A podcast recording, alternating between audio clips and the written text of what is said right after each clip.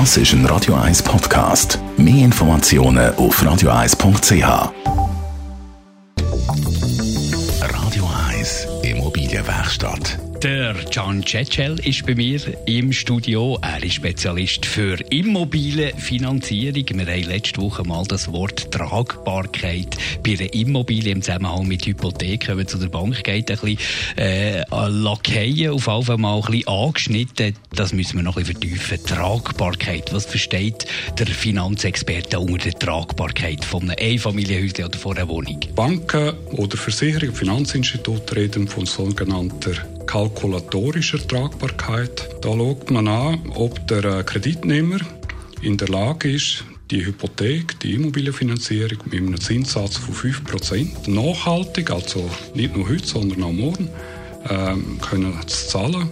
Da tut man etwas für einen Unterhalt dazu, mhm. typischerweise 1% vom Wert der Liegenschaft. Und wenn man eine höhere Finanzierung hat, wenn man eine Finanzierung hat, die über zwei Drittel vom Wert der Liegenschaft ist, da redet man von einer zweiten Hypothek. Die zweite Hypothek die muss man amortisieren. Da tut man die Amortisationsraten auch noch, noch einrechnen. Also es sind wahnsinnig viele Faktoren, die da eingerechnet werden. Du hast gesagt, es wird mit 5% Zins gerechnet. Jetzt haben wir im Moment Zinsen, die unter diesen 5% liegen.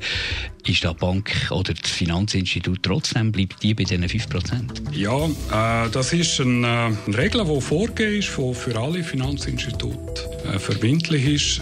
Die einen rechnen mit 4,5, die anderen mit 4, 3 Viertel und die meisten mit 5.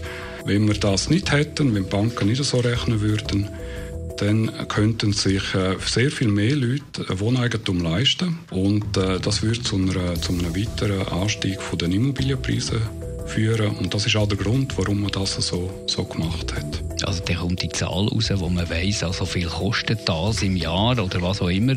Und mit was tut man das dann vergleichen? Man nimmt dort das äh, nachhaltige Bruttoeinkommen. Von dem Bruttoeinkommen, wo man dann rechnet, sollte die Belastung nicht mehr als ein Drittel sein für die, für die Hypothek. Radio 1 Immobilienwerkstatt. Auch als Podcast auf radio1.ch.